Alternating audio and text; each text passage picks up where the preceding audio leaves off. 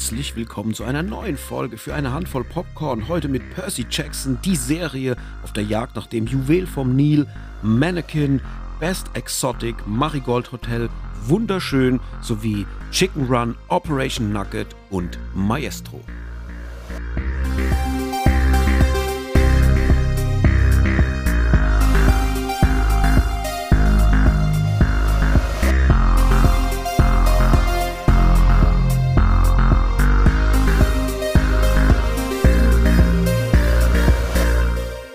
Hallo Hendrik. Hallo Mike. Hendrik, geht's dir auch immer so, so nach Weihnachten und die Zeit, bis dann Silvester kommt, dass sich das anfühlt wie so No Man Land. Ja? Mhm. So, so richtig, so, ich komme mir immer vor, wie die schönste Zeit, auf die man so gewartet hat, ist vorbei.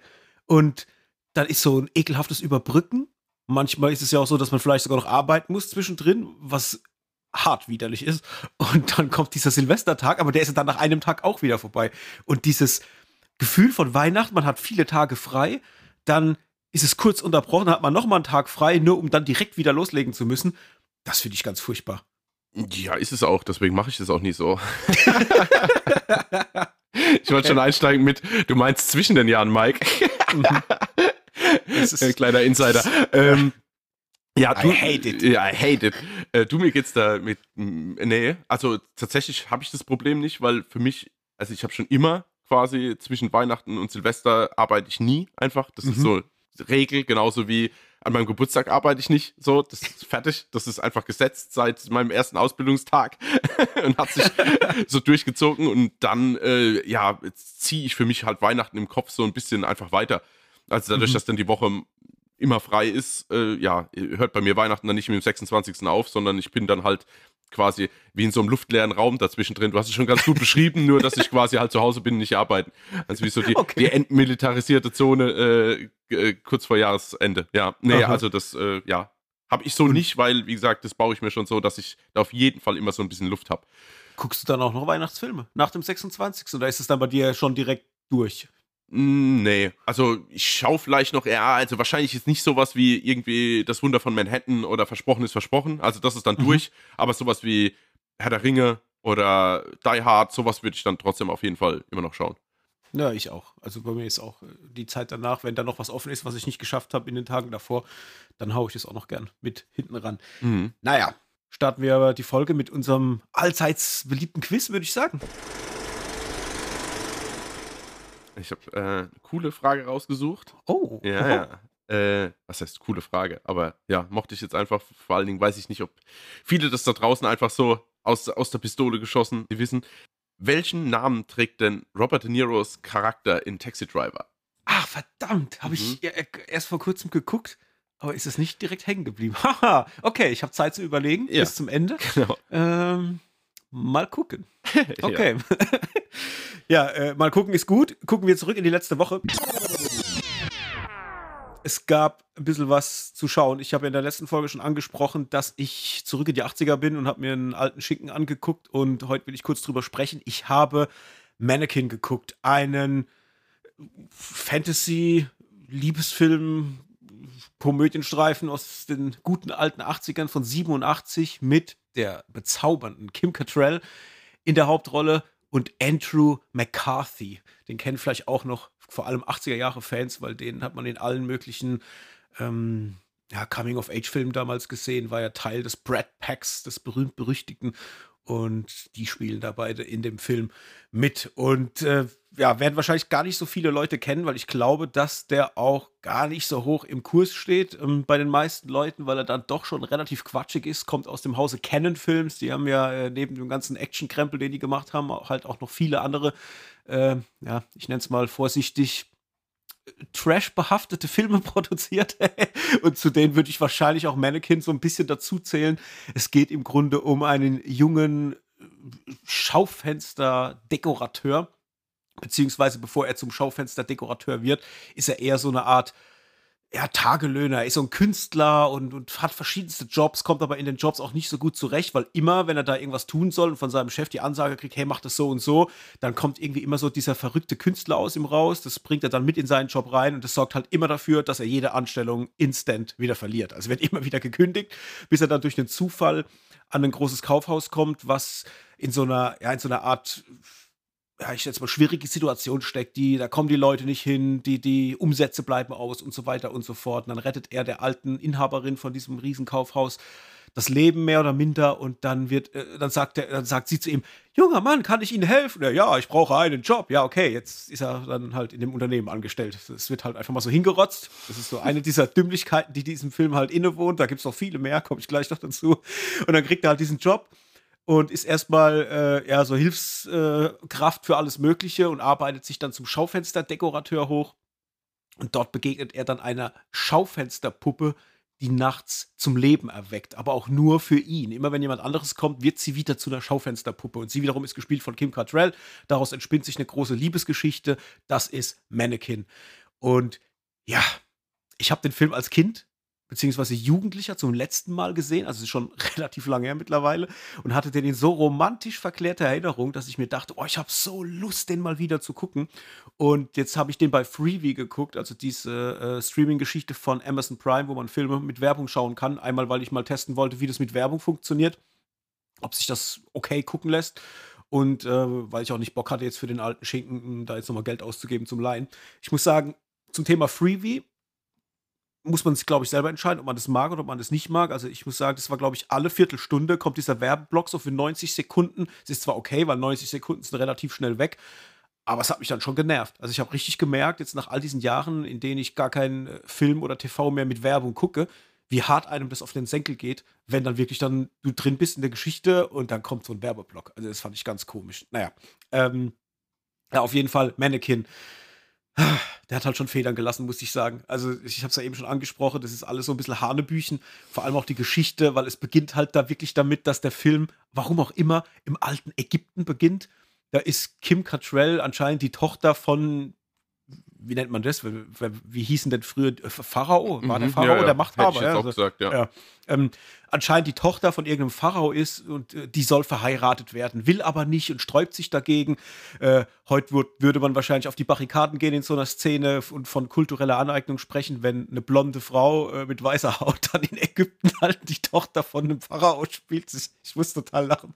Ähm, ja, und dann will die das halt nicht und dann blitzt es laut und dann wird sie durch irgendein Loch, durch die Zeit oder wo auch immer sie hingeführt wird. Ich kann es gar nicht richtig beschreiben, weil äh, faktisch ist es ja so, dass sie dann im, äh, in der Jetztzeit, ich glaube, es ist in was, New York? Ich glaube, es war New York, äh, der 80er dann halt ist, als diese Schaufensterpuppe, aber auch nur nachts wieder zum Leben erweckt, wenn er sie sieht. Aber man weiß jetzt nicht, warum ist sie in der Schaufensterpuppe gefangen oder warum also das wird alles also nicht erklärt. Das wird nicht erklärt, ich wollte gerade fragen. Also es gibt Nein. nicht so eine Sage, dass wenn man sich quasi gegen den neuen Mann sträubt oder sich gegen die Gesetze sträubt, dass man dann irgendwie verflucht wird und auf Ewigkeit in der Statue gefangen wird. Weißt du, wie ich meine? Nee, und nachts nee. zum Leben erweckt und schwupps, Zeitsprung und jetzt ist es halt keine Statue, sondern so eine Modelfigur. Nee, okay. nee, nee. Also mitbekommen habe ich es nicht. Also ich weiß, es wird einmal, wird auch irgendwas gefragt. Also er, Andrew McCarthy, fragt sie irgendwas. Ich weiß jetzt nicht mehr genau, was es war.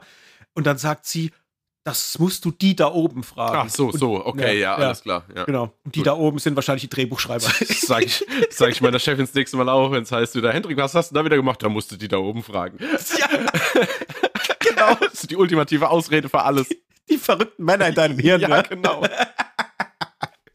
Ja, und dann ist es, das ist halt totaler Quatsch. Sie ist halt dann dort und, und man kriegt das alles nicht so wirklich erklärt. Dann sind auch, also alle Figuren, wirklich ausnahmslos, sind maximal überzeichnet. Wir haben da auch noch ähm, G.W. Bailey dabei, als der spielt Felix, so den, den, den Wachmann im, im Kaufhaus. Den kennt man aus den Police Academy-Filmen. Und der ist auch halt wirklich ein, ein Comic-Charakter äh, allererster Güte es ist wirklich richtiger Nonsens und Quatsch. Deswegen, wenn man auf die 80er steht und auf diesen Flair der 80er und auf diese völlige quatschige, romantisch verklärte äh, Vergangenheit, dann kann man das natürlich gucken und es kann einem auch Spaß machen.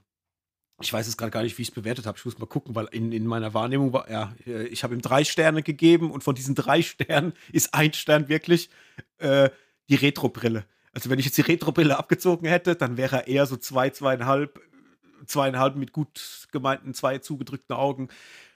Der ist nett, der hat einen schönen Soundtrack und der hat halt eine süße Liebesgeschichte. Weil man muss halt dazu sagen, gerade die beiden, jetzt Kim Cattrall und Andrew McCarthy, die spielen halt herrlich quatschig und es ist so ein ganz naiver Liebeskram. Und, und mehr ist es nicht. Und es ist zwar süß, wenn die dann nachts das Schaufenster äh, oder durch die, durchs Kaufhaus äh, schwadronieren und irgendwie ihren Quatsch machen und dann tanzen die durch die Gegend und zu lauter 80er Musik und verkleiden sich immer und so. Also es ist richtiger Nonsens. Deswegen, wenn ihr die 80er liebt, guckt rein.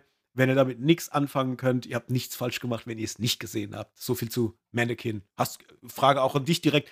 Kennst du den? Schon mal gesehen? Nee. Nee, nee, okay. tatsächlich nicht. Ähm. Äh, Gibt es auch eine Fortsetzung dazu, Mannequin 2, aber mit anderen Darstellern. ähm, ja. 2. Der Pharao hatte zwei Töchter.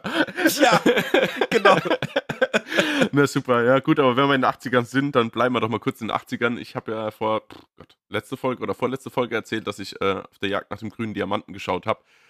Und habe jetzt auch den zweiten Teil hinterhergeschoben, nämlich auf der Jagd nach dem Juwel vom Nil.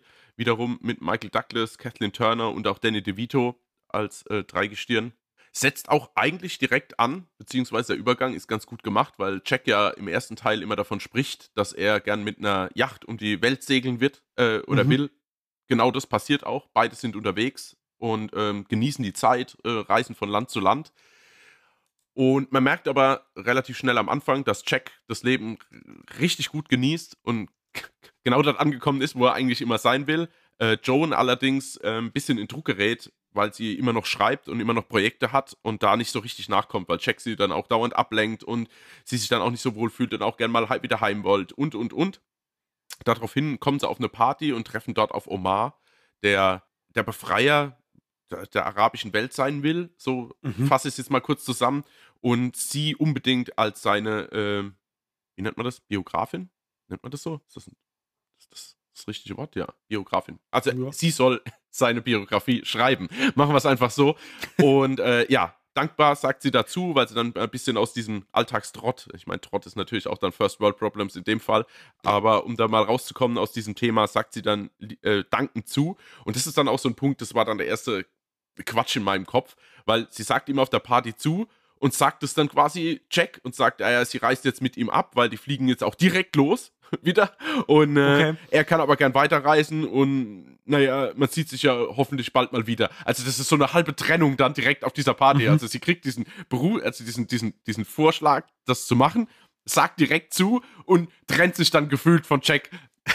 also das ist, oh, das ist schon, das fühlt sich nicht gut an. Also der, der McGuffin, damit halt passiert, was passiert. Ne? Äh, äh, genau, genau. Damit sie dann, dann mitreist, natürlich feststellt, dass er gar nicht so der Befreier ist, sondern mehr ein Diktator und äh, ja, auf Jack dann auch noch ein, noch ein Attentat ausgeübt wird. Und ja, Jack reist dann hinterher, trifft dann noch auf äh, Danny DeVitos Charakter, ich muss gerade mal, wie heißt der? Ralph, glaube ich, genau, auf Ralph, der äh, den beiden auch äh, hinterher gereist ist und ja, beide ja, schlagen sich zusammen, um sie zu befreien, beziehungsweise dieses sagenumwobene Juwel vom Nil zu finden, wo sich dann aber auch nochmal rausstellt, dass es gar nicht so ein Juwel ist, wie man sich das jetzt vorstellt.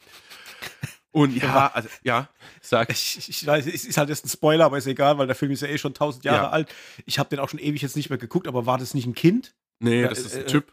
Also, das ist quasi, wie soll ich das jetzt anders beschreiben? Eine Person. Eine Person, ja, ja, ja, genau, ja, das ist eine okay. Person, ähm, ja. der dort auch gefangen ist. Und mhm. äh, genau, will jetzt aber nicht verraten, was genau mit ihm ist. Auf jeden Fall, ja, so ist es halt und es fühlt sich halt so ein bisschen irgendwie so, oh, wir müssen jetzt unbedingt äh, eine Fortsetzung nachziehen, weil es hat ja ganz gut funktioniert. Er hat jetzt auch noch knapp 100 Millionen dann eingespielt. Die Fortsetzung habe ich noch nachgeschaut. Aber ja, es fühlt sich halt gezwungen an. Es fühlt sich so an, als würden sich jetzt die drei halt super gut verstehen. Haben ja dann später auch noch einen Rosenkrieg zusammen gemacht. Also Danny DeVito, Kathleen Turner und äh, Michael Douglas. Aber es fühlt sich halt so an wie, komm, lass uns doch nochmal Urlaub machen. Das hat auch im ersten Teil ganz gut funktioniert. Und mhm. ja, also nicht mehr ganz so cool wie der erste habe mir jetzt auch nur zweieinhalb Sterne gegeben, aber mir im Herz, weil der immer noch als 80er Film ganz gut funktioniert.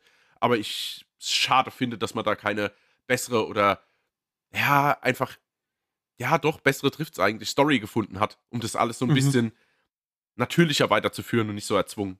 Ha, ja, die 80er. Mhm. Das ist manchmal verrückt, wenn man so Dinger noch in der guten alten Erinnerung hat und dann guckt man so heute und dann fühlen sie sich so komplett anders irgendwie an.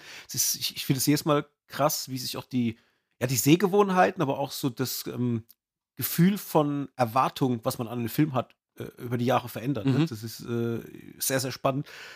Äh, ich bleib mal bei exotischen Gefilden.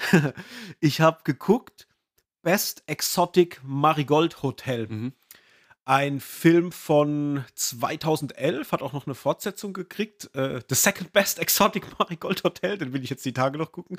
Und der war ganz süß, muss ich sagen. Da geht es um eine ganze Reihe von britischen Ruheständlern, die in ihrem, in der Gesellschaft in England irgendwie alles so ein bisschen Probleme haben. Das eine Pärchen ist oder leidet so ein bisschen an Altersarmut, weil die Tochter halt äh, ein Start-up gegründet hat. Die haben ihr ganzes Geld da reingebuttert, aber das Start-up ging halt voll gegen die Wand und jetzt sind die halt einfach bettelarm, wenn man so will.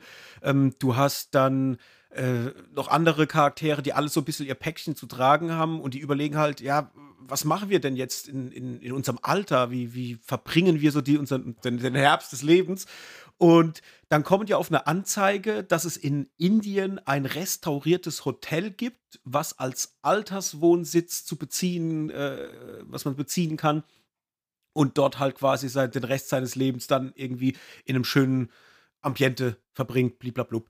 Und das finden die natürlich alle wundervoll, buchen das Ganze auch und reisen dann nach Indien um dann in Indien zu merken, dass dieses Marigold Hotel ja gar nicht so luxuriös ist, sondern es ist halt so runtergekommen, halb zerfallen, es gibt nicht richtiges Wasser und so weiter. Und das Ganze wird dann ähm, von Dev Patel geführt, der wiederum der Sohn ist äh, von demjenigen, der früher dieses Hotel zu den Glanzzeiten aufgebaut hat und will das halt weiterführen, so als Erbe für seinen Vater letztendlich. Und dann treffen sich halt diese ganzen alten Leute dort und müssen halt erstmal mit dieser Situation zurechtkommen und merken dann aber auch irgendwann, dass sie mit der Art, wie die Menschen dort unterwegs sind, äh, gerade jetzt vielleicht auch so diese Schneide zwischen Europa, wo alles vielleicht auch emotional ein bisschen distanzierter ist, dann hast du wiederum Indien, wo die Leute das Herz einfach offener nach außen tragen und, und da kommen halt ganz viele Begegnungen zustande.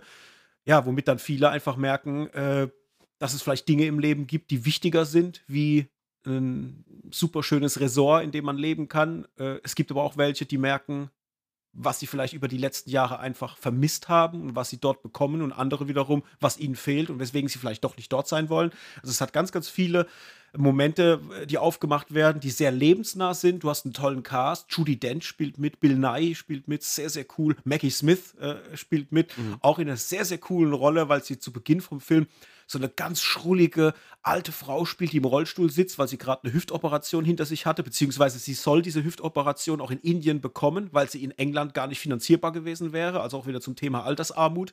Und äh, die ist auch so ein bisschen rassistisch. Also die hat, was heißt ein bisschen, die ist hart rassistisch. die, die haut da Dinger raus, wo du denkst, what the fuck, das kann man eigentlich nicht sagen und das kann man auch nur äh, abnicken, weil sie alt ist und jeder weiß, okay, die weiß es nicht besser oder die ist irgendwie in so ganz alten äh, Gedankenmustern noch behaftet. Äh, schon sehr, sehr krass. Und auch die verändert sich mit der Zeit und es ist sehr, sehr süß, sich anzugucken. Und äh, auch cool irgendwie, äh, Penelope Wilton spielt mit. Das ist die Mutter von, ähm, äh, wie heißt er? Hier, der Zombie-Film, der witzige. Ähm, Shaun of the Dead. Ja, Shaun of the Dead. Die Mutter von Shaun aus Shaun mhm. of the Dead wird gespielt von Penelope Wilton. Und ihr Boyfriend in Shaun of the Dead ist ja Bill Nye. Mhm. Und Bill Nye und sie sind in dem Film halt auch ein Paar. Und das ist so lustig. Das, das, das ist, echt halt, lustig, ja. ja ich habe jetzt, der Film ging los. Ich dachte mir, ach Gott, ist das für mich halt einfach so als Querverweis. Sau cool, ist total lustig. Und ja, so war der Film halt echt, ja, sehr, sehr sweet. Also vor allem auch mit der Rolle von äh, Dev Patel. Ich gucke jetzt hier gerade mal, weil ich jetzt hier gar nicht, das ist witzig, wenn du manchmal bei, auf die IMDB gehst, dann siehst du, manchmal so die Hauptdarsteller gar nicht in der, äh, in der, in der Liste drin von den Darstellern. Ah, okay. Ah, hier. Genau, da ist er. Dev Patel. Ja. Ganz, ganz, ganz weit unten. Äh, Sonny Kapoor ist sein Name im Film. Mhm. Und ähm, der hat auch so ein bisschen das Problem, er hat ja dieses Hotel übernommen von seinem Vater, will das irgendwie in Ehren halten und auch wieder ganz langsam aufbauen, sucht auch bei Investoren nach äh, finanziellen äh, Background, um das Ganze halt zu pushen. Und irgendwann kommt halt auch seine Mutter wieder auf den Plan, weil dieses Hotel auch seinen Geschwistern zum Teil mitvererbt wurde und die sagen halt, hey, lass es endlich los, verkauf das ganze Ding, dann verdienen wir wenigstens noch ein bisschen Geld und weg mit dem Ding. Er will aber auch äh, nicht, hat auch eine Freundin, die er gern heiraten will, die aber aus einer Situation kommt, die der Mutter wiederum nicht gefällt, weswegen sie halt auch ihm verbietet, sie zu heiraten. Und da hast du quasi neben diesen ganzen alten Darstellern, die du siehst und ihren Geschichten halt auch noch die Geschichte von Dev Patel, wie er halt auch noch struggelt mit dem Hotel, mit seiner Liebe, aber auch mit der, der Ehre, äh, die man irgendwie dort äh, beibehalten will, auch mit der Mutter, die natürlich äh, als Matriarchat zu, sagt, was Phase ist. Und er ist irgendwie immer so in dem Zwiespalt, mache ich das, was mir meine Mutter sagt, weil ich nicht widersprechen darf oder gehe ich meinen eigenen Weg. Und das ist auch noch so ein bisschen mit drin verpackt. Also insgesamt sehr, sehr schön, hat mir richtig Spaß gemacht. Ich fand den cool, habe den jetzt mit drei Sternen bewertet, fand den ganz äh, herzlich und da kann ich auf jeden Fall sagen, mal reingucken, wenn man den noch nicht gesehen hat. Vor allem, weil es halt auch mal schön ist, so eine ganze Riege an Altdarstellern zu sehen. Ähm, das hast du ja auch nicht oft. Weißt du, dass du ältere Darsteller äh, irgendwie in, in, Hauptrollen zu sehen bekommst. Meistens werden die ja im Alter immer degradiert irgendwie zu irgendwelchen Nebencharakteren oder sowas. Und so fand ich es ganz cool. Hatte den lange auf dem Schirm. Jetzt endlich mal geguckt. Best Exotic Marigold Hotel. So, kann man gucken auf Amazon. Cool. Habe ich noch nicht gesehen. Habe das damals ein bisschen verordnet in hier Richtung ähm, Ach, wie heißt das andere? Von Wes Anderson. Äh, du meinst äh, Grand Budapest Hotel? Ja, Grand Budapest Hotel und dann Best mhm. Marigold. Ja, genau. Deswegen ja. war ich da immer so ein bisschen, naja, okay, machen die Engländer irgendwie ein Spin-off mit äh, Rentnern. Aber ja, ja. Nee, nee, aber es ist, ist was komplett anderes, mhm. also auch von der Art der Inszenierung her. Also es ist, äh, es klingt ähnlich, aber hat tatsächlich äh, nur im Entferntesten irgendwie was damit zu tun. Aber denk, wirklich, also kann ich echt empfehlen, weil es ist, es ist halt schön, einfach mal zu sehen, wie alte Menschen halt auch mit dem Leben strugglen, aus Gründen, die für uns jetzt gar nicht greifbar sind und die vielleicht erst in 20, 30 Jahren greifbar werden könnten. Mhm. Und das finde ich, ich finde es sehr interessant, weil es dir halt auch einfach zeigt, dass auch Menschen im höheren Alter halt nach wie vor Menschen sind mit Emotionen, die mit Dingen strugglen. Man, man denkt immer irgendwie, keine Ahnung, wenn man alt ist, ist das Leben toll. Oder, äh, weißt du, man hat es nie so im Kopf, dass das auch im Alter echt problematisch sein kann und man mit, mit seinem Leben halt auch zu kämpfen hat. Und das ist irgendwie so auch ein kleiner Eye-Opener vielleicht auch ein Stück weit. Ne? Mhm. Ja, das denke ich mir. Ähm, gut, dann schiebe ich noch kurz meinen letzten View hinterher, nämlich Percy Jackson. Auf Deutsch. Percy Jackson, die Serie. Im Englischen Percy Jackson and the Olympians. so geil. Die Serie. Ja, ähm, Genau, Percy Jackson gab es ja schon zwei Filme mit Logan Lerman in der Hauptrolle und Alexandra Daddario, beziehungsweise, wie heißt er? Ah, Brandon T. Jackson heißt er, glaube ich, gell? Und richtig, gab es schon zwei Filme, war ich eigentlich Fan, ist jetzt das falsche Wort, aber den ersten mochte ich damals sehr, weil der sehr fantasievoll war, auch actionreich, nicht so, ja, nicht so, nicht so weichgespült, hatte ich das Gefühl. Mhm. Und ja, jetzt gibt es die Serie dazu. Da werden ja schon, da wird ja schon relativ lang auch die Marketingmaschinerie angeworfen von Disney. Also ich habe das immer mal wieder gehört. Da sind Dreharbeiten, da hat es verzögert, da ist der junge Cast und und und. Allerdings habe ich jetzt nicht so richtig mitbekommen, dass die jetzt schon gestartet ist. Habe das dann gestern durch Zufall gesehen, dachte, oh, komm, schaust mal noch in die erste Folge rein, mal gespannt, weil wie gesagt, Film mochtest du ja, mal gespannt, was sie draus machen. Und ich muss sagen, mir hat die erste Folge sehr, sehr gut gefallen, weil ich die mhm. äh, Besetzung, also äh, Walker Scobell, das ist doch unser Freund aus diesem äh, Ryan Reynolds-Flick, oder? Aus, äh, ja, genau. hier, wie heißt er? Äh, oh Gott, heute bin ich ja Adam Project. Genau. Ja. Der die junge Variante von Ryan Reynolds spielt und das, ja, kann man, glaube ich, in einem Podcast von uns nachhören, ziemlich gut gemacht hat. Der spielt jetzt die Rolle des Percy Jackson. Nicht ganz so vorlaut, sondern mehr, zumindest anfänglich, ziemlich zurückhaltend, weil er halt es spielt halt, also es, es erzählt halt quasi die Origin-Story nochmal nach. Mhm. Unterm Strich bedeutet das, er ist Schüler, er ist ein bisschen ausgestoßen, er wird dauernd gehänselt, weil er halt so ein bisschen besonders ist. Er sieht dauernd irgendwelche fantasievollen Dinge, die dann aber von jetzt auf nachher gleich wieder verschwunden sind. Versucht die aber immer aufzuzeichnen, für sich dann so ein bisschen eine Art Tagebuch zu führen. Und ja, und das spitzt sich dann immer mehr zu, bis er dann fest davon überzeugt ist, dass das alles eigentlich real sein muss, was er da sieht weil er auch direkt angesprochen wird. Daraufhin äh, beichtet er das seiner Mutter, beziehungsweise sucht das Gespräch, die dann aber auch gleich die Flucht mit ihm ergreift, um ihm quasi mitzuteilen, dass er der Sohn eines Gottes ist und dadurch ein Halbblut. Und Halbblüter werden oder leben gefährlich, beziehungsweise werden von Göttern und Kreaturen gejagt. Und ja, daraufhin stellt sich dann für ihn raus, dass er in so ein Halbblut-Camp geht, wie es auch im ersten Teil von Percy Jackson war. Und das ist dann mehr oder weniger der Schluss von der ersten Folge. Mehr habe ich bisher mhm. noch nicht geschaut. Ich muss sagen, mir hat es sehr, sehr gut gefallen, weil es auch nicht so Das war auch so ein bisschen gritty, ich weiß auch nicht. Also da passieren zwischendrin so ein paar Dinge, wo ich dachte, what, ehrlich jetzt? Also das zeigt ihr jetzt so und fand ich schon ziemlich cool. Auch die Entwicklung mit seinem Freund und was mit ihm da noch ist. Also sehr, sehr spannend. Zwar für Kinder erzählt, aber auch, finde ich, für Erwachsene. Also ich muss sagen, ich war da schon sehr unterhalten. Jetzt kommen wir aber zu dem Aber. Nach der ersten Folge kam dann so nochmal eine Vorschau, was so in den nächsten Folgen passiert. Oh, und das siehst du halt, wie er in diesem Camp ist und dann halt, wie es auch im Film ist. Eigentlich hätte ich es mir ja denken können. Aber ich habe äh, ja, im Film ist er relativ kurz in diesem Camp, bevor dann die Story sich weiter ausbaut, beziehungsweise er dann tatsächlich Abenteuer erlebt. Und hier scheint mir so ein bisschen so, dass es ab der zweiten Folge tatsächlich darum geht, dass die halt in dem Camp sind, trainieren müssen, er lernt dann andere kennen, Freundschaften, Feindschaften mhm. und, und, und. Und ja, wenn ich dann schon wieder die Kinder in der Gruppe sehe, die dann irgendwie die Schwerter schwingen und mit dem Bogen schießen und da dachte ich dann, oh nee, ey, stimmt, es kommt ja als nächstes, oder oh, habe ich echt so gar keine Lust drauf. Und jetzt bin ich ein mhm. bisschen hin und her gerissen, weil die erste Folge macht echt Lust auf mehr, aber irgendwie habe ich gar keine Lust auf diese Camp-Thematik. Jetzt hoffe ich, dass sich das halt wirklich nicht so lang zieht und dass sie nicht die erste Staffel dafür benutzen, da mehr oder weniger die Ausbildung zu zeigen. Ja. Mhm. Okay. Ja, Okay. ja, ja, ja. Weil ich habe, ich bin komplett raus bei Percy Jackson. Ah, okay. Ich habe auch die Filme nicht geguckt. Äh, kann ich leider, ich, ich wüsste jetzt noch nicht mal, wo ich ansetzen soll. Das ist so Fantasy, ne? Nehme ich an. Ja, ja, genau, das ist so. Das schwimmt halt so ein bisschen mit im Fahrwasser von, von, von Harry Potter oder sowas. Also, wie gesagt, mhm. ein Junge, der äh, nicht viel hat. Äh, Vater ist weg, klar, weil ist ja auch quasi das, das Sohn eines Gottes. Von daher ist der Vater weg, die Mutter hat halt einen neuen Freund, der ist aber ein ganz komischer Dude und natürlich jetzt auch nicht groß liebevoll zu ihm. In der mhm. Schule ausgestoßen, wird nur gehänselt und erkennt dann, dass er halt was Besonderes ist. Also so okay. eigentlich schon so diese typische Story, was aber halt cool ist, dass es halt um die griechische Mythologie geht. Also das heißt, mhm. du hast dann, ähm, es gibt dann einen Kampf in der ersten Folge auch gegen Minotaurus und später kommen dann wahrscheinlich noch die Götter auf den Plan und alles, was so die griechische Mythologie zu bieten hat, wird da halt ausgepackt.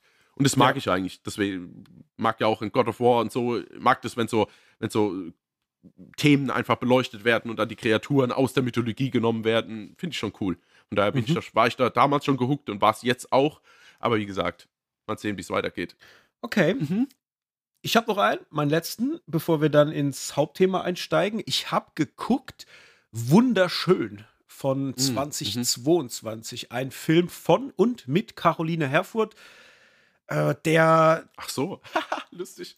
Hast du was anderes? ja, ich dachte, gedacht, das wär, anderes? Weil ist das nicht der Film? Äh, heißt der nicht auch ähnlich hier mit äh, oh, Julia Roberts und Owen Wilson? Ach, der heißt nur Wunder. Sorry, der heißt ah, nur okay. Wunder. Okay, ciao, zurück zu dir. ja, wunderschön. Ein Film, der uns die Geschichten von verschiedenen unterschiedlichen Frauen erzählt. Es sind insgesamt fünf verschiedene Frauen, die dargestellt werden. Du siehst einmal eine zweifache Mutter, die ähm, Probleme hat mit ihrem Körper nach der Geburt und auch so ein bisschen struggelt dann mit der Beziehung zu ihrem Mann, der wiederum gut im Job steht. Sie ist zu Hause und ist Hausfrau und da hast du natürlich auch so ein bisschen die Thematik mit drin. Äh, Selbstverwirklichung und so weiter als Frau, beziehungsweise auch das Thema, was macht denn eigentlich die, die Geburt mit, mit, mit deinem Körper, wie siehst du danach aus? Es wird auch nicht beschönigt, also das kriegt man auch alles wirklich äh, sehr stark auch so dargestellt. Ähm, du hast eine Freundin von ihr, sie ist Lehrerin und die hat ein Problem, weil sie überhaupt nicht an die Gleichberechtigung von Mann und Frau glaubt und so ein bisschen anti auch ist gegenüber Männern, ähm, wiederum dargestellt von Nora Tschirner. Du hast noch ein Model mit dabei, gespielt von Emilia Schüle, die ja, die, die, den ganzen Anforderungen, die im Model-Business da an einen äh, gestellt werden, halt ähm, ja zwar nachkommt, aber du merkst halt, wie es sie auch komplett kaputt macht, sei es körperlich, sei es aber auch mental. Dann hast du noch ähm, eine Mutter mit dabei, die mit ihrem Mann äh, Probleme hat, weil er sie nicht mehr so zu begehren scheint, wie es halt mal früher war. Und du merkst dann einfach, die haben sich jetzt über die Jahre, nachdem die Kinder erwachsen sind und aus dem Haus raus sind, halt einfach auch auseinandergelebt. Und dann hast du auch noch ein junges Mädchen, was wiederum Julie, Julie ist das Model, auch sie so ein bisschen anhimmelt und davon träumt, so zu sein wie sie oder das Aussehen so zu haben wie sie, weil sie wiederum auch ein bisschen korpulenter ist. Und so hast du halt immer diese ganzen Blicke auf diese einzelnen Situationen dieser Frauen. Und das verwebt sich quasi zu einem großen Ganzen nachher in wunderschön. Und war der Film jetzt so wunderschön? Ja, das ist die Frage. Ähm, ich muss sagen, es geht so.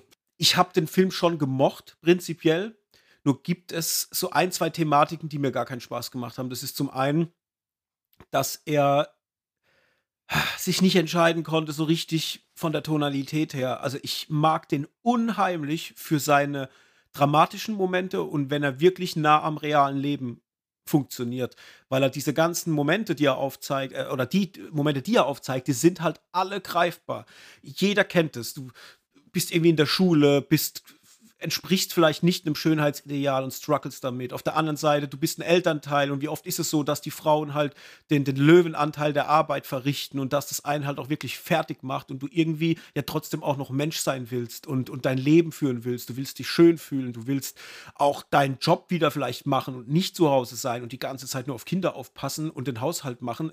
Du bist ja kein Roboter letztendlich. Weißt du, so Thematiken oder auch das mit dem jungen Model, die dann irgendwie merkt, ähm, sie ist jetzt an der Phase, wo sie gerade ein Stück zu alt wird, um in dieser Modelwelt so zu funktionieren und jetzt auf jeden Fall irgendwie noch diesen Erfolg braucht, sonst ist sie halt einfach äh, nicht mehr in diesem Kader drin, wo du halt noch irgendwie für die, die Scouts, die die Models halt ranholen, irgendwie noch attraktiv bist. Und dann fängt die halt auch sich an, körperlich dann zu verändern, rasiert sich die Haare ab und so Sachen und kommt dann wiederum an verschiedene äh, Prozesse hin. Da ist sehr, sehr viel mit drin.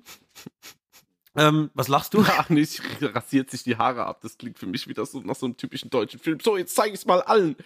Ist egal. Ja, ja es, es, hat, es, hat, aber weniger mit es allen zeigen zu tun, sondern damit, dass sie dadurch in eine andere Nische reinrutscht. Wiederum in der Modelkartei. Mhm. Es gibt die, die, die merkt halt, dass sie in diesem, in diesem Top-Model, super pretty Bereich wahrscheinlich keinen Fuß mehr fassen kann, weil sie einfach zu alt ist und es halt Jüngere gibt, die halt einfach ja, jünger, agiler, whatever sind. Und dann versucht sie halt einfach einen Weg zu finden, Model weiterhin sein zu können und schaut halt, welche Nische für sie halt passend sein könnte. Und deswegen macht sie halt diese körperliche Veränderung durch, womit sie halt dann spezieller wird. Und das wiederum, also es ist nicht so eine Trotzreaktion, was sie macht. Deswegen so Britney Spears-like, ich bin mental komplett am Arsch und mhm. schneide mir jetzt die Haare ja, ab. so klang. Das ist, so, nee, so ist es nicht. Also es hat, da steckt schon noch was Intelligenteres hinten dran. Also so plump haben sie es nicht dargestellt. Ähm, die dramatischen Momente sind sehr cool und die sind alle tragbar und, und alle auch super gut dargestellt. Vor allem Martina Gedeck, die mag ich eh sehr, sehr gern. Äh, ich finde, das ist alles sehr, sehr cool und wirklich auch glaubwürdig. Nur hat der Film das Problem, dass er immer wieder quatschige Momente einbaut, die das alles kaputt machen. Der Charakter zum Beispiel von Vicky, gespielt von Nora Tschirner, ist richtige Scheiße. Der ist wirklich, die, die ist die ganze Zeit so überbordend und so, so, so überspitzt, dass du, du denkst permanent, das ist kein echter Mensch. So redet niemand, so verhält sich niemand. Das ist totaler Quatsch. Die ist zum Beispiel einmal, ist er an ihrem Auto auf dem Parkplatz, auf dem Lehrerparkplatz und versucht irgendwas zu reparieren. Und weil sie es nicht hinkriegt, legt sie sich vor das Auto auf den Asphalt und liegt einfach da und ruht sich aus. Auf dem Plankenboden. Aus Trotz. Mhm. Es ist totaler Quatsch. Machst du es nicht so, oder was? Ich ja, doch, jeden Tag. Ich muss mal draußen schauen. Ich liege ab und zu echt auf der Straße. Ey, das, ich, ich dachte mir wirklich, was ist das denn? Das ist so weg von der Realität und so dieses Überzeichnete, was ja eine Nora Tschirner oft macht in ihren Rollen. So ein bisschen dieses Übertriebene. Das hast du ja auch bei den Filmen mit ähm, Till Schweiger, wo sie ja auch so, so, ja, einfach so diese Rollen halt einfach verkörpert das holt dich halt so raus. Du hast immer auf der einen Seite wirklich diese, diese Kritik am, am System drin in Bezug auch auf das weibliche Geschlecht und wie damit umgegangen wird und wie halt auch so Rollenverteilungen stattfinden können. Und immer wieder kommt diese Scheiße zwischen rein, wo ich mir denke, warum dieser Quatsch? Hätte man diesen Quatsch weggelassen und hätte einfach aus ihrer Figur vielleicht auch die Person gemacht, die vielleicht erstmal nicht fähig ist, eine Beziehung einzugehen, weil sie halt glaubt, eh verletzt zu werden oder an dieses ganze Konstrukt Beziehung nicht glaubt, was sie ja im Film ja auch tut, aber das wiederum realistisch dargestellt und halt nicht wie von so einem Comic Relief. Äh, das hätte, glaube ich, ganz cool sein können. Und dann hätte ich dem Film wahrscheinlich auch richtig eine gute Bewertung gegeben. Und somit ist es halt so, dass dich das halt immer wieder rausholt. Und dann fand ich das halt nicht so toll. Und so verkommt es halt zum Schluss zu wieder so einer deutschen Dramedy, wenn man so will. Ja? Und, und die halt dann krankt, meiner Meinung nach, an dem typischen Problem, was die deutschen Filme halt haben. Dass eine Person mit drin ist, die halt so spielt, wie man halt nicht menschlich und realistisch spielt. Und das macht es dann halt für mich kaputt. Und das fand ich super schade. Nichtsdestotrotz, er ist einer der besseren deutschen Filme, muss ich sagen. Also ich würde eher eine Empfehlung aussprechen, wie dass ich sagen würde, man sollte den nicht gucken. Also man kann den definitiv sich mal reinziehen, weil er wirklich ein paar schöne Momente hat. Auch wenn das Ende halt wieder ach Gott, es ist halt wieder Friede, Freude, Eierkuchen. Also du hast, es ist halt, auch das Ende würde in der realen Welt so niemals passieren. Und da denke ich mir halt, what the fuck? Und dann das, das Geilste war, letztens saß ich im Kino und dann kam der Trailer von einem neuen Film mit Caroline Herfurth. Ich weiß gerade nicht mehr, wie er heißt, aber sie spielt exakt wieder die gleiche Rolle. Mhm. Sie ist Mutter mit ein, zwei Kindern. Ach so, das ist doch da, warum sie um die Welt reisen äh, und er seinen ja, genau. Job hinwirft und ja, ja, ja, ja, genau. Ja. Exactly the same. Wie genau die gleiche Rolle. Mhm. Und ich dachte, das kann doch jetzt nicht sein. Die hat doch jetzt, also, das kann doch jetzt nicht wahr sein. Ist sie auf so, so Rollen jetzt gemünzt und produziert nur noch sowas? Also, ich weiß auch nicht. Äh, irgendwie strange, nichtsdestotrotz, wunderschön, kann man gucken. Gibt's bei, ich glaube, Amazon Prime, habe ich den geguckt. Wie kommt man denn da drauf und denkt jetzt so, heute Abend, aber wunderschön? Das, das ist so viel Fantasie habe ich in meiner Birne nicht, dass ich das nachvollziehen Ach, kann. Ich, ich glaube, der Film was, also da, wo er wirklich Spaß machen kann, ist, wenn man Filme mag, die dir so Slices of Life zeigen aus verschiedenen Perspektiven. Wenn du einfach äh, verschiedene Menschen siehst in ihrem Leben, was sie gerade beschäftigt und wie vielleicht auch das eine und das andere dann äh, Verknüpfungspunkte aufwirft. Weißt du, es gibt ja oft so Episodenfilme, wo du verschiedene mhm. Episoden hast, was du hier ja auch irgendwo hast, und dass die an gewissen Stellen Überschneidungen haben. Und wenn man sowas mag, dann ist wunderschön auf jeden Fall eine Empfehlung wert, dass man da mal reinguckt, weil das macht er schon gut. Ähm, unabhängig davon, dass da halt diese quatschigen Momente drin sind. Aber dieses ganze Verknüpfen und wer wie mit wem in, Kon in Konstellation steht, das ist schon okay. Also das kann man schon machen. Und ja, viel mehr habe ich da gar nicht dazu zu sagen. Okay. Dann wollen wir einsteigen ins Hauptthema. Mhm. Wir haben heute zwei Filme mit dabei. Wir haben ganz frisch auf Netflix gestartet. Maestro mit dabei, ein Film, der die Lebensgeschichte von Leonard Bernstein zeigt. Und wir haben Chicken Run Operation Nugget oder wie es im Englischen heißt, Dawn of the Nugget mit dabei. Hendrik, ich bin gespannt. Worüber wollen wir als erstes reden? Hm, gerne über Chicken Run. Muss ich sagen, okay. schieß mal denn zuerst, weil ich glaube, bei Maestro habe ich ein paar mehr Worte zu verlieren. Ja, Alright, dann reden wir über Chicken Run Operation Nugget. Die Fortsetzung zu Chicken Run Hennenrennen aus dem Jahr 2000. Mhm. Äh, verrückt, dass man 23 Jahre später eine Fortsetzung zu einem Film macht, aber hey, why not? Soll es geben. Da geht es letztendlich um ja, die Hühner aus dem ersten Teil, die nun, äh, nachdem sie aus äh, oder im ersten Teil von Tweedys Farm geflüchtet sind, ein Leben auf einer friedlichen Insel führen äh, der wiederum ist ihr Zufluchtsort, äh, in dem sie sich ein schönes Leben aufgebaut haben und eine Gesellschaft aus Hühnern, die wunderbar und friedlich miteinander funktionieren. Und die Haupthühner, deren Name äh, Ginger und Rocky sind, so, ich habe gerade nochmal geguckt, mhm. die haben mittlerweile eine Tochter gekriegt, Molly. Und die fängt irgendwann an, im Teenageralter aufzubegehren. Die merkt, ich will hier nicht immer nur auf dieser Insel sein. Es gibt ja über die Insel und übers Wasser geguckt irgendwie noch ein Festland. Und was ist denn da so los? Und ist das nicht spannend? Ich, ich mag nicht nur hier bei den Hühnern rumhocken, ich will wissen, was da drüben ist. Die Eltern haben da aber keinen Bock drauf, weil die natürlich wissen, da drüben ist alles relativ gefährlich oder kann gefährlich sein. Hier haben wir unsere äh, Zuflucht, hier geht es uns gut. Wir bleiben lieber hier. So, wie soll es anders sein? Molly äh, türmt irgendwann eines Nachts raus in die Welt und kommt wiederum in die Fänge von, wie heißt sie? Ja. Tweety. Ja, Mrs. Tweety, ja. Mhm. Und dann müssen sie die Tochter retten. So. Ja. Punkt. Viel mehr ist es erstmal nicht. Hendrik. Ja. Jetzt erstmal nicht ist gut. du hast den Film rausgesucht. Ich dachte mir, oh Gott, weil ich habe den ersten nicht geguckt damals. Ich äh, komme gleich noch dazu, dann, wenn ich dran bin, warum, weshalb, wieso und so weiter. Mhm. Aber das war damals nicht mein Thema. Wie kamst du dazu? Hast du den ersten gemocht? Bist du Fan? Und, und wie, wie kam es jetzt zu Chicken Ja, Fan ist jetzt vielleicht ein bisschen zu viel gesagt, aber ich mochte den ersten Teil total. Ich war damals zwölf quasi, wie der rauskam und es war so genau mein Punkt, gerade mit Wallace und Gromit und diese Stop-Motion-Technik gerade mehr oder weniger kennengelernt oder das erste Mal gesehen. Und ich muss sagen, damals hat mich auch der Titel dann einfach mit Hennenrennen, hat mich tierisch gecatcht. Und dann habe ich mir den angeschaut und mochte den eigentlich total, weil das einfach so ein bisschen, du hattest ja diesen, diesen Mastbetrieb quasi, in dem dann Rocky aber dazu kam, als freies Huhn ist ja nicht, als freier Hahn sozusagen, äh, lernt dann dort alle kennen und dann gibt es halt so eine Befreiungsaktion und das war halt damals ganz cool gemacht, weil das halt auch so ein bisschen wie soll ich denn sagen, ich will nicht sagen militärisch war, aber du hattest dann halt so, so, so kleine Einsatztruppen und sowas und das war halt für mich so als Zwölfjähriger fand ich das total super und fand dann mhm. auch die Geschichte cool, weil es so ein bisschen, ja, einfach Befreiung von, von, von dem Bösen war und ja, unterm Strich war es das auch schon. Ich hatte da sehr viel Spaß mit. Ich glaube, wenn ich ihn heute so aus der Erinnerung bewerten müsste, wären es wahrscheinlich so drei Sterne. Mhm. Und dann habe ich irgendwann mitbekommen, dass es halt eine Fortsetzung geben sollte. Und ich bin halt immer ein Freund davon. Ich hasse das halt. Ich bin halt kein Freund von irgendwie so diesem typischen CGI, was, was Pixar oder Disney, Anim, Disney Animated, ach Gott, wie heißt Disney Animations oder Illuminations, beziehungsweise egal was, wo, wo es herkommt. Ich bin kein Freund von CGI und mag dann immer so ein bisschen Sachen, die dann halt so ein bisschen links und rechts davon laufen. Also einmal standardmäßiger Zeichentrick oder dann sowas, wie es dann Across the Spider-Verse zum Beispiel macht, aber auch dann so Stop-Motion-Thematiken.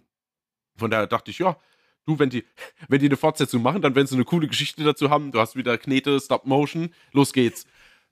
Ja, war unterm Strich halt nicht ganz so. Ich muss sagen, ich habe den Film jetzt geschaut, um jetzt mal direkt so ein bisschen zur Beschreibung oder zur Kritik zu kommen. Ich habe den Film jetzt geschaut und war jetzt nicht so vom Hocker gerissen. Ich fand, wie alles gemacht war, total super. Hat mir total gut gefallen. Mhm. Auch wieder die Charaktere. Auch wenn ich jetzt irgendwie das Gefühl 23 Jahre her ist, dass ich die das letzte Mal gesehen habe, konnte ich mich trotzdem direkt wieder dran erinnern. Was jetzt vielleicht, weiß ich jetzt nicht, ob das jetzt für den zweiten Teil spricht oder ob der erste es hinbekommen hat, die Charaktere so cool irgendwie darzustellen, dass sie dir zumindest hängen bleiben, wenn sie wieder siehst. Mhm. Auf jeden Fall fand ich es jetzt irgendwie total schnucklig am Anfang und dachte, oh, wie cool und wie es halt auch gemacht ist von der Technik her. Da steckt halt echt viel Mühe drin. Und ja, und dann entwickelt sich so ein bisschen die Story und dann war ich an dem Punkt, wo ich dachte, oh, für das, dass der jetzt eineinhalb Stunden geht, das ist irgendwie ein ähnliches Problem wie bei Mary Little Batman, dass ich einfach dachte, oh, irgendwie gibt es gar nicht genug zu erzählen für das, was sie an Filmen haben oder an Laufzeit haben. Weil du hast mhm. ja dann mhm. mehr oder weniger, macht er ja nach 20 Minuten, 25 Minuten geht es dann zur Rettungsaktion und die zieht sich dann durch bis zum Schluss.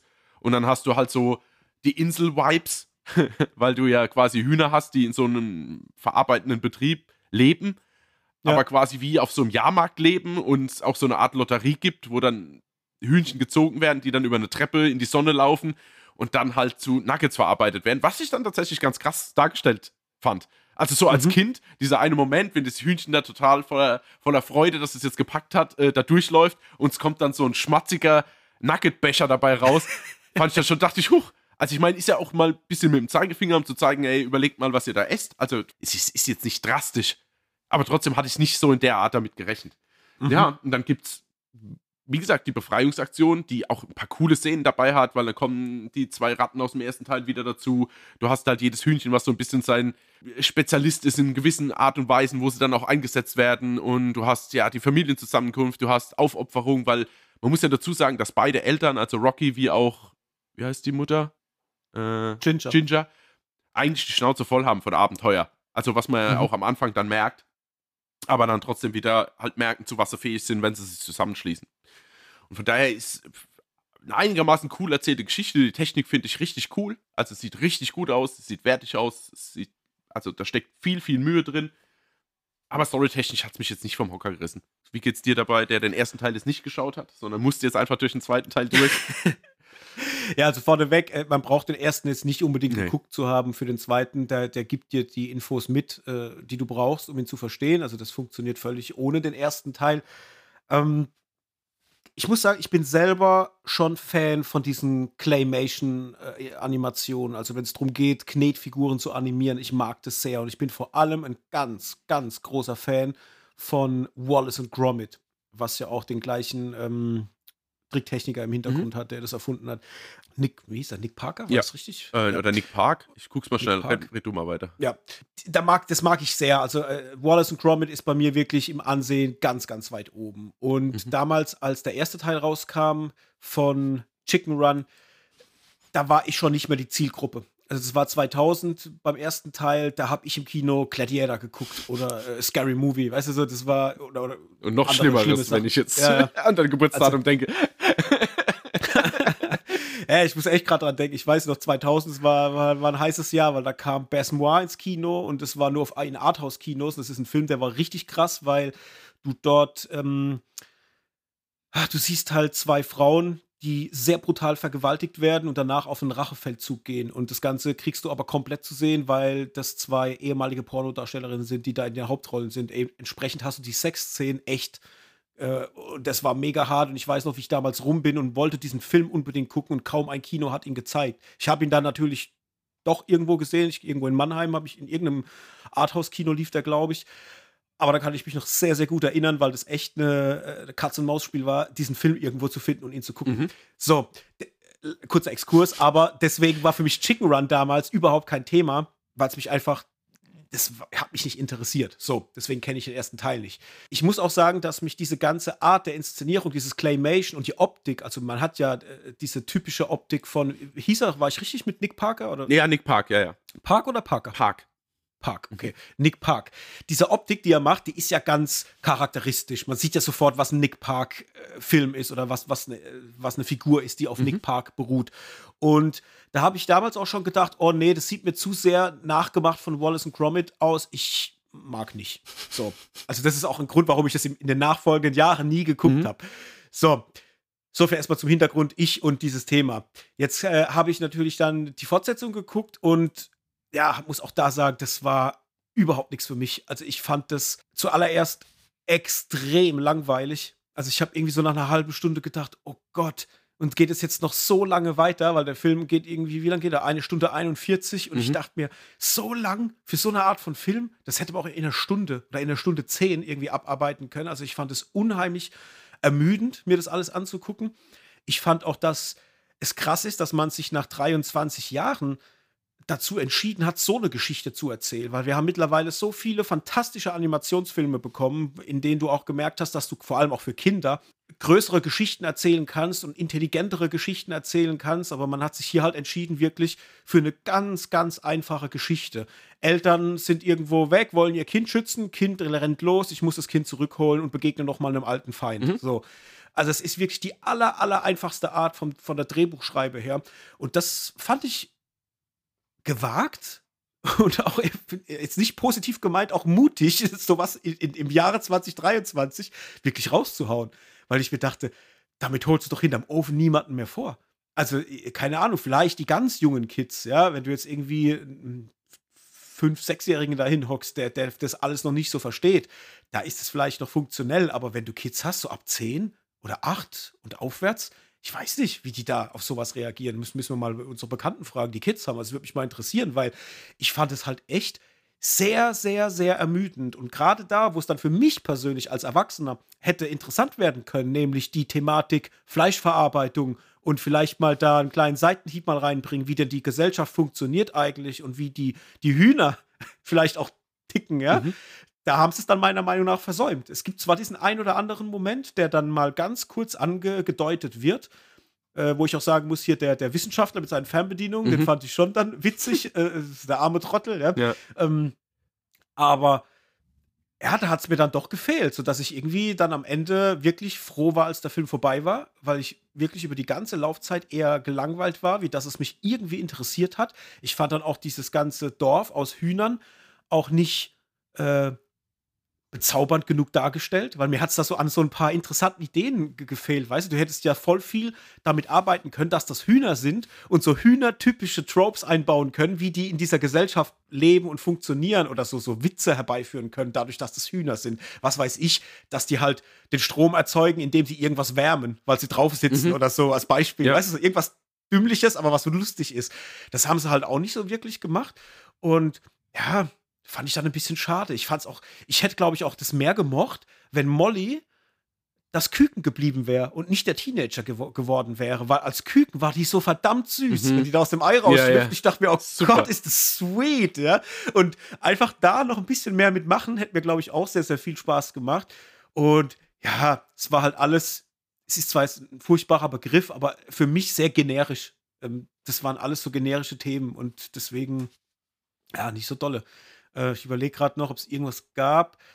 Es ist komischerweise, ich weiß gar nicht, ob, ob dir das irgendwie aufgefallen ist. Ich dachte beim Gucken, dass hier die, die Bösewichtin, die hat mich so krass von der Optik, Gesicht jetzt an Vanessa Kirby erinnert. Und ich dachte die ganze Zeit, ob die vielleicht im Original gesprochen war von Vanessa Kirby, habe ich aber geguckt, war sie nicht. Mhm. Äh, du musst mal, wenn du mal die Gelegenheit hast, guck noch mal so einen kleinen Ich weiß, Ausschnitt. was du meinst, direkt schon. Oh, wenn die blond wäre, ja. das wäre für mich wäre das Vanessa Kirby. Ja, stimmt. so lachen. Ja. Äh, fand ich nochmal einen witzigen Fact. äh, so nebenbei. Ja, aber äh, es war für mich jetzt nicht so doll. Ich habe den jetzt leider auch nicht gut bewertet. Also das war ja nicht so prickelnd mhm. tatsächlich. Ja, er hat dann nichts zu erzählen. Aber ich finde ihn ja. trotzdem schön gemacht. Also ich muss sagen, ich stehe da halt darauf, was für Arbeit da drin steckt. Von daher, ja, also herz, herzlich ist er. Ne? Ja. Also die, die Optik, alles bunt und alles irgendwie äh, positiv von, von der Ausstrahlung her. Das hat er natürlich. Also das muss man sagen. Also selbst die Momente, wo es dann für die Hühner nicht positiv wird, selbst die sind positiv dargestellt. Also du hast da jetzt nicht irgendwie ähm, ja, irgendwas Negatives äh, in Form von der Optik. Also die Optik ist schon toll gemacht. Und da muss man ja auch sagen, dass dieses ganze äh, Claymation oder, oder Knetomatik oder wie es, glaube ich, in Deutsch heißt, äh, das ist natürlich eine Riesenarbeit und das, das verdient natürlich auch Respekt für die Arbeit. Aber ja, ich habe es schon gesagt, warum nicht irgendwie was ein bisschen smarter mhm. gemacht? Also das, ich, ich verstehe es nicht. Ja, total. Was, glaub, was glaubst du denn? Also was denkst du, warum man sich, glaubst du, das ist Faulheit? Ich weiß es nicht. Oh ja, ich, das, das, ist schwer zu sagen. Also dadurch, dass es halt wieder ein Netflix-Produkt ist, kann es dann natürlich auch schnell danach klingen, oh, was gibt es noch für Lizenzen, wo man mal irgendwann noch was machen können. Und ah, mhm. da, lass doch mal irgendwie, wir haben doch gar nichts mit, mit, mit, Knet-Animatronics, so, lass doch mal Chicken Run 2 machen. ja. Also zumindest fühlt es sich halt so an, weil, äh, ja, wir haben es jetzt schon, schon tausendmal gesagt, die Story ist halt echt super dünn und ja, also gefühlt steckt da ja viel mehr, also die, die meiste Arbeit einfach in der Knete und der Rest mhm. ist halt so, fällt halt hinten runter. Also ich, ich, es klingt mir halt mehr wie nach einem Schnellschuss. Mhm, also ja. wahrscheinlich ging es nicht schnell, das zu produzieren, aber so die, die Idee, wir machen jetzt sowas und, und die, die Ausarbeitung der Story war ein Schnellschuss, sagen wir es mal so. Ja. Okay. Also, ich habe ihm gegeben äh, zwei Sterne. Was hast du ihm gegeben? Zweieinhalb. Zweieinhalb. Ja, und ein Herz aber, weil ich schon, ja, ich habe halt ein Herz für die Charaktere und für die Machart, aber das ja. ist halt per se kein guter, unterhaltsamer Film. Nichtsdestotrotz würde ich sagen, wenn ihr Kinder habt, und wollten einen Kinderfilm auf Netflix gucken, äh, gerade im Animationsbereich, wenn die Kinder jetzt nicht unbedingt, ich sag mal, älter wie zehn sind, kann man dem aber trotzdem eine Chance geben. Also de, so viel muss man dem schon zugestehen. Ne? Also, dass der als Kinderfilm, als reiner Kinderfilm wahrscheinlich schon irgendwo äh, seine Berechtigung hat. Bestimmt. Also das auf jeden Fall. Ne? Ja, aber genau, macht das das mal und schreibt uns mal. Bin mal gespannt, wieso das bei den Kindern ankommt. Im Gegensatz zu so Sachen wie jetzt, keine Ahnung, Elemental oder Wish oder so. Mhm. Würde oh mich ja, mal interessieren. Das ist gut. Naja, schreibt uns mal. Könnt ihr bei Social Media machen oder wenn ihr kein Social Media benutzt, soll es ja auch geben, schreibt uns an Kontakt für eine Handvoll Popcorn. Gerne mal eine Nachricht schreiben, wenn ihr Chicken Run Operation Nugget mit Kids geguckt habt und wie die Kids so darauf reagiert haben. Mhm. Einfach mal so ein Resümee. Das äh, können wir ja da nochmal drauf eingehen, wenn Post gekommen ist. Gern. Gut, dann haben wir jetzt noch einen. Und zwar ein brandneuer Film auf Netflix. Heute am Aufnahmetag ist er quasi gestern gestartet und wir haben ihn uns natürlich wagemutig, wie wir sind, noch reingezogen.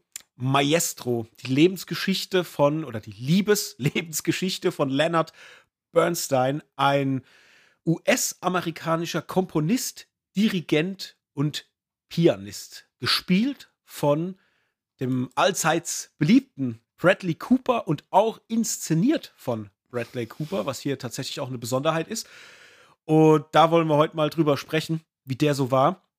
Und ich muss direkt eine Frage raussenden an dich. Der Film hat einen sehr künstlerischen Anstrich. Man würde wahrscheinlich den Film, wenn er ins Kino gekommen wäre und jetzt nicht direkt auf Netflix, ihn wahrscheinlich im Arthouse-Kino finden und nicht wirklich in den ganz großen Cineplex-Kinos oder Multiplex-Kinos, würde ich fast behaupten. Mhm. Ging das für dich klar? Also, äh, jetzt mal, ich will jetzt kein Endresümee schon hören, aber ging's für dich? War es noch erträglich? Wir wissen ja, Arthouse-Filme und du, das ist immer so, geht manchmal gut, geht manchmal nicht so gut. Ja, ich sag mal okay. Also, mhm. ich, ja, kommen wir dann später dazu.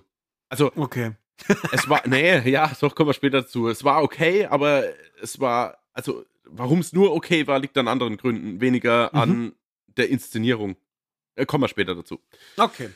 Na gut, ich fange mal ein bisschen an. Wir können ja mal hin und her spielen, weil der Film hat, glaube ich, viel Themen, die man ansprechen kann. Gucken wir mal, wo wir am Ende landen werden.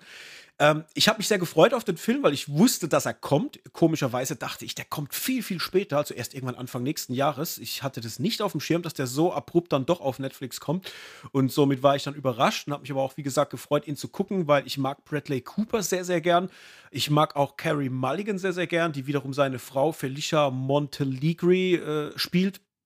Matt Boomer ist auch mit dabei, den ich prinzipiell auch sehr, sehr gern mag, auch wenn er nur eine kleine Rolle hat, aber habe mich trotzdem gefreut, dass der mit am Start ist und war erstmal sehr gespannt, wo das hingeht, weil prinzipiell mag ich so Geschichten, die das Leben von einem Künstler oder das Leben von einer bestimmten Person erzählen und vor allem, wenn das Ganze dann halt auch wirklich so über Jahrzehnte dann aufgearbeitet wird, von jung nach alt, das finde ich immer sehr, sehr spannend.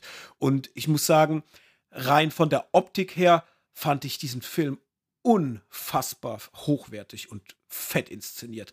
Also allein das Make-up von Bradley Cooper ist für mich das krasseste, was ich seit langer Zeit gesehen habe, weil Bradley Cooper wirklich, wenn man sich Bilder im direkten Vergleich anguckt, fast eins zu eins aussieht wie Leonard Bernstein.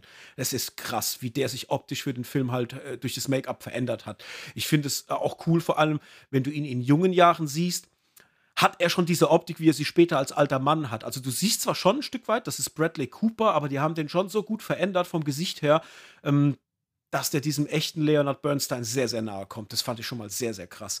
Ich fand auch die, den Beginn vom Film, man muss sagen, der Film beginnt schwarz-weiß. Äh, fand ich sehr, sehr stark inszeniert, weil er wirklich an manchen Momenten ausgeschaut hat wie ein Original Schwarz-Weiß-Film von früher. Also du hattest nicht das Gefühl, die machen jetzt einen auf Schwarz-Weiß, sondern es sah wirklich aus wie ein Film aus der Zeit. Und das fand ich auch sehr, sehr stark, weil, mm, weil es einfach von der, von der Optik, es hat mich so abgeholt. Ich fand es echt mega stark. Auch später, wenn es dann in die Farbe geht, man ähm, tauscht bei dem Film irgendwann später dann das Schwarz-Weiß dann gegen, ähm, gegen Farbfilm. Da fand ich es auch sehr stark Ebenfalls, weil es halt wirklich ausgesehen hat wie ein Film aus der Zeit letztendlich. Das hätte auch ein Film irgendwie aus den 80ern sein können, vom, vom Crisp her, vom, vom, von der Körnung auf dem Bild und auch von der ähm, Art, wie sie da die, die Farben einsetzen. Das fand ich halt herrlich. Das Ganze äh, spielt sich dann auch komplett über die Art der Inszenierung, was die Kamera äh, betrifft. Ich fand gerade in der ersten Hälfte vom Film, fand ich die Kameraarbeit unfassbar stark, weil es sehr künstlerisch ist, weil es die ähm, Bilder und die Anschlussszenen auch sehr, sehr künstlerisch miteinander verknüpft. Da kann es schon mal sein, dass die Schauspieler irgendwo einen Treppenabgang runterlaufen, dann eigentlich durch eine Tür reingehen, aber die Tür gar nicht wirklich eine Tür ist, sondern schon in, in den Raum direkt reingehen und du in einem Raum dich wiederfindest, wo es aber eigentlich diese Tür gar nicht gibt. Und diese Übergänge von Szene in Szene, die fand ich auch sehr, sehr ähm, ja, sehr, sehr geil in Szene gesetzt. Es ist fast schon wie der Komponist, der da im Film die, die Musik irgendwie dirigiert. So habe ich das Gefühl gehabt, hat auch einen Bradley Cooper diese Szenen dirigiert. Alles sehr ähm, künstlerisch ineinander verwoben und das fand ich wirklich einen sehr, sehr frischen äh, Stil wie da das Ganze inszeniert war und habe da richtig viel Spaß mit gehabt, weil es irgendwie auch so ein bisschen für mich, für den Charakter gesprochen hat, des Leonard Bernstein, gerade zu Beginn, wo er noch jünger ist. Die Kamera war irgendwie frech, sie war irgendwie mutig, sie hat äh, irgendwie so verrückt gearbeitet und je später der Film wird und je älter Bernstein auch in dem Film wird und je mehr er auch diesen, ich sag mal, dieses Aufbegehren auch vielleicht ein Stück weit verliert, so wurde auch die Kamera meiner Meinung nach ein bisschen ruhiger über den Film. Und das fand ich irgendwie einen ganz, ganz spannenden Kniff, auch wenn ich sagen muss, das wird nicht jedem so gehen, wenn er den Film guckt. Das ist mir jetzt nur speziell aufgefallen, weil ich echt viel über den Film im Nachgang überlegt habe. Und ähm, ja, später dann, wenn es darum geht, wie er dann älter wird und wie dann auch seine Beziehung zu seiner Frau sich verändert, da muss ich sagen, dass da beginnen für mich dann auch zum Teil die Probleme im Film, weil ich finde, dass du zum einen natürlich einen Künstler gezeigt bekommst, der dessen Lebenswerk dargestellt wird, also wirklich von ähm, dem Aufstieg seiner Karriere, von dem Beginn seiner Liebesbeziehung zu seiner Frau dann auch hin dazu, dass er später ähm, sich immer mehr auslebt, dass aber auch Probleme in seiner Beziehung hervorrufen, weil Leonard Bernstein halt auch homosexuell ist. Ähm, das finde ich, kriegst du halt nie so wirklich mit. Du kriegst auch diese Liebe zwischen den beiden Charakteren nie so wirklich vermittelt. Du hast zwar zu Beginn, wenn die sich begegnen, merkst du, dass das so eine gewisse Anziehungskraft ist.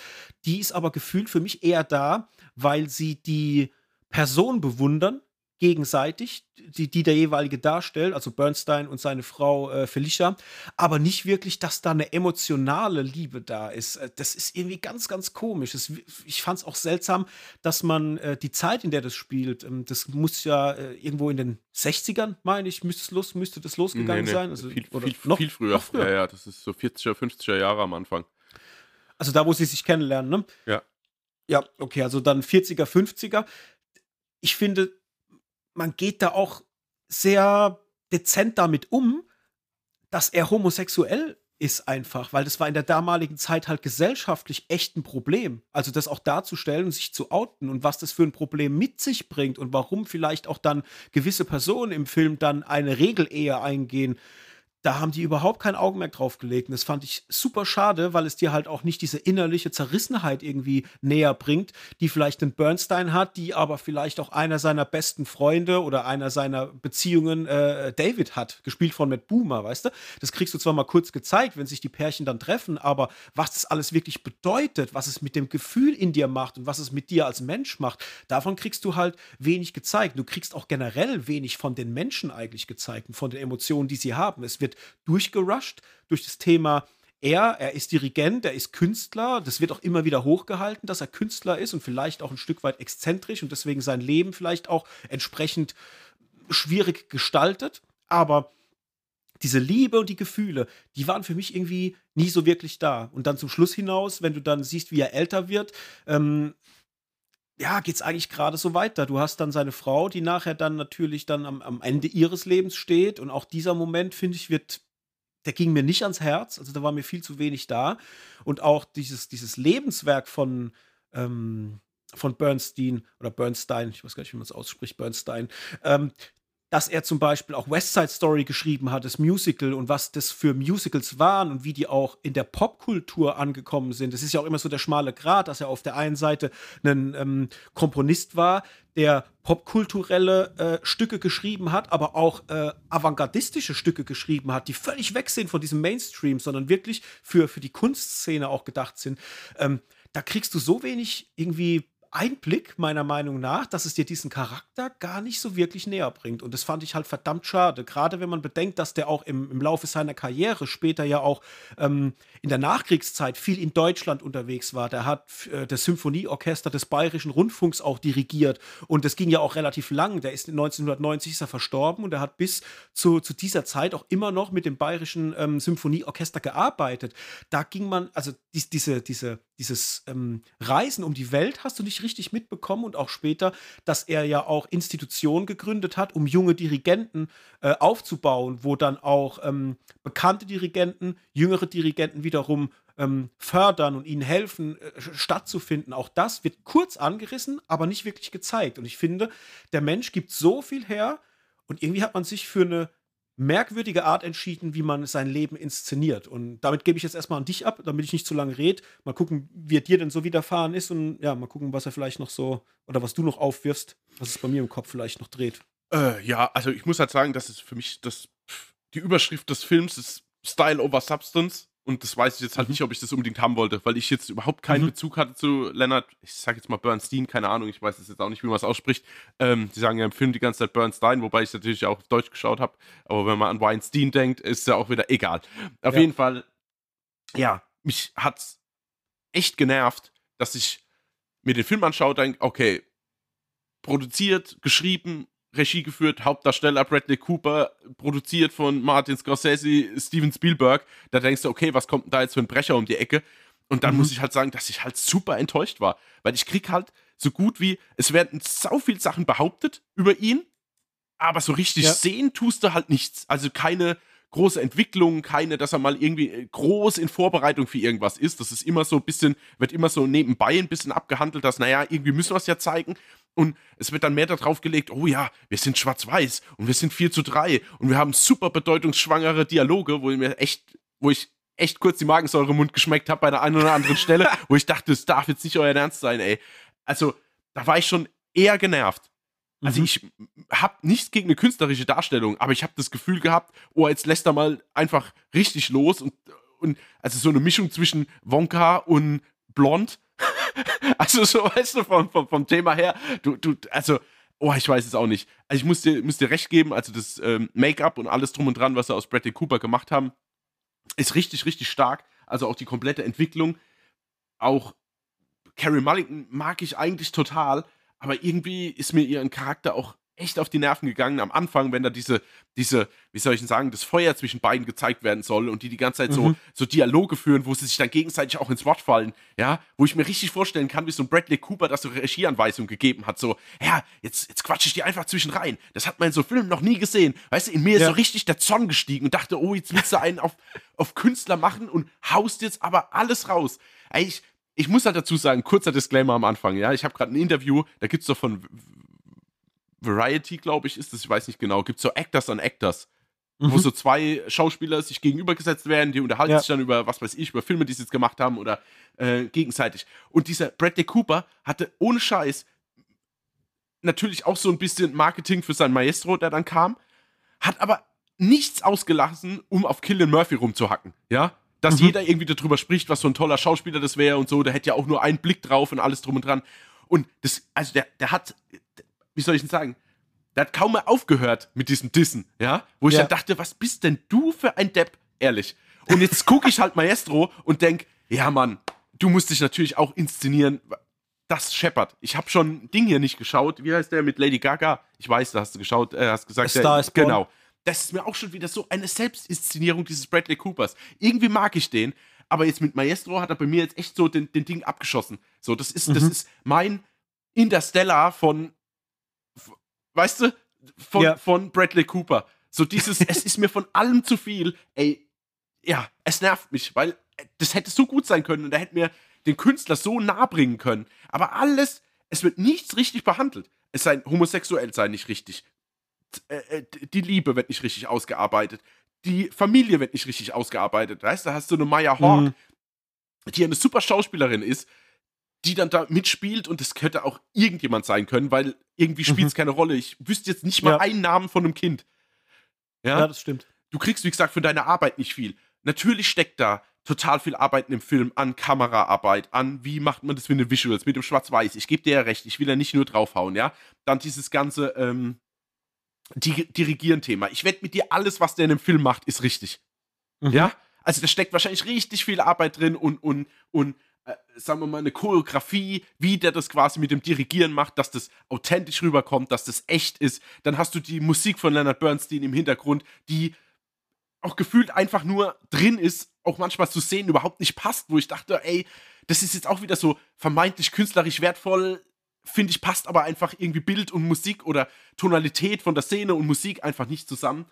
Ähm, puh. Ja, ich weiß es nicht. Also ich bin total underwhelmed und fast so ein bisschen mhm. geärgert, weil das, das war mir zu viel von allem. Ich frage mich vor allem, Bradley Cooper ist ja jemand, der hat schon verdammt viel richtig gute Filme mhm. gemacht und war vor allem auch schon in einer riesengroßen Bandbreite von Filmen auch zu mhm. sehen. Also von wirklich quatschig über ernst, äh, alles. Ja. Der, hat, der, kann, der kann alles mhm. abrufen. Mhm. Und ich mag den unheimlich gern, weil es echt ein sehr cooler Dude ist. Ich habe mich gefragt, warum er auf die Idee kam, denn genau diesen Film zu machen und genau das erzählen zu wollen. Ob er vielleicht sagen wollte, schaut her, ich möchte als Regisseur anerkannt sein und möchte jetzt einfach mal mich dahin zementieren, damit alle wissen, ich kann das und es muss aber dann artsy sein, weil sonst kriege ich die Anerkennung nicht. Genau, ja. Weil wenn ich jetzt einen Actionfilm machen würde oder eine Comedy-Sache, dann kriege ich diesen Fame nicht und dann kriege ich diese Anerkennung nicht bei der, was weiß ich, Academy und so weiter. Also es muss artsy sein, sonst fehlt mir so das, das Spotlight. Weißt du, ich, klar, ich habe mich jetzt nicht mit, mit Bradley Cooper beschäftigt und vielleicht auch Interviews durchgelesen. Vielleicht wird es irgendwo auch beantwortet, müsste ich mal im Nachgang dann mal tun. Aber das habe ich mich nach dem Film gefragt. Wie kam er denn auf die Idee, genau das zu machen und nicht alles unter diesen Millionen Möglichkeiten, die es gibt, weil es ist so schwer bei diesem Film, weil er hat mich nicht unterhalten, mhm. aber er hat sehr vieles richtig gemacht, was ich liebe. Also ich habe es ja schon gesagt, für mich ist die Kamera und die, die, die Optik unfassbar hochwertig mhm. und gut. Und ich fand auch seine Rolle, wie er es spielt, glaube ich, das Beste, was ich dieses Jahr gesehen habe. Aber es hat mich nicht abgeholt. Es macht nichts mit mir. Ich bin emotional kalt nach diesem Film. Mhm. Und eigentlich darf der Film das nicht. Der muss mir diesen Menschen oder er muss mir diese Beziehung oder dieses Drama oder sonstiges, eigentlich muss er mir ins Herz reinbohren. Schafft er aber nicht. Ja, weil. Und das ist so schade. Ja, aber halt in allen Belangen. Und er hätte ja tausend Möglichkeiten gehabt, das zu machen. Du hast die emotionale Komponente, du hast dieses, dieses, äh, er, er, wird langsam zum Star. Ja, also du kannst ja auch mhm. ergriffen sein von einem Erfolgsgefühl und du ja. siehst die harte Arbeit und dann den Lohn und wie quasi angenommen wird vom Publikum und denkst, ja, Mann, Success Story. Nicht, mhm. Emotionalität nicht, was auch mit seiner Frau passiert später. Ey, die wird einfach aus dem Film gekickt und dann tun sie sich durch das Fenster vom von der oberen Etage siehst du dann im Garten, wie sich alle umarmen und du kannst dir nur erschließen, was jetzt passiert ist. Also ja, gefühlt. Das war, der Moment war eh super strange, ja. weil ich gerade nicht verstanden habe, ist es jetzt ein Anschlussmoment und sie rennen alle raus aus der Trauer und, und müssen das jetzt gerade irgendwie verarbeiten oder ist es ein Zeitsprung nochmal zurück oder irgendwie, mhm. weil dieses, wie er seine Tochter dann auffängt und sie so an ihm klebt, ja das hätte auch ein fröhlicher Moment ja. sein können. Also ich fand, dass der von der Tonalität her nicht getroffen wurde. Nee, war auch nicht. Deswegen hat er auch nicht funktioniert. Also, das, und das, und das finde ich einfach so schade. Aber ich meine, also um jetzt mal deine Frage zu beantworten und um vielleicht auch ein bisschen neutraler mit dem Ganzen umzugehen, ich glaube halt echt, dass Bradley Cooper ein Musikfan ist. Ja, ich meine, der mhm. Star is Born hat er ja auch Regie geführt, oder? Und ich, ja. der ist ja auch durch die Decke gegangen, also zumindest vom Kritiker-Claim her.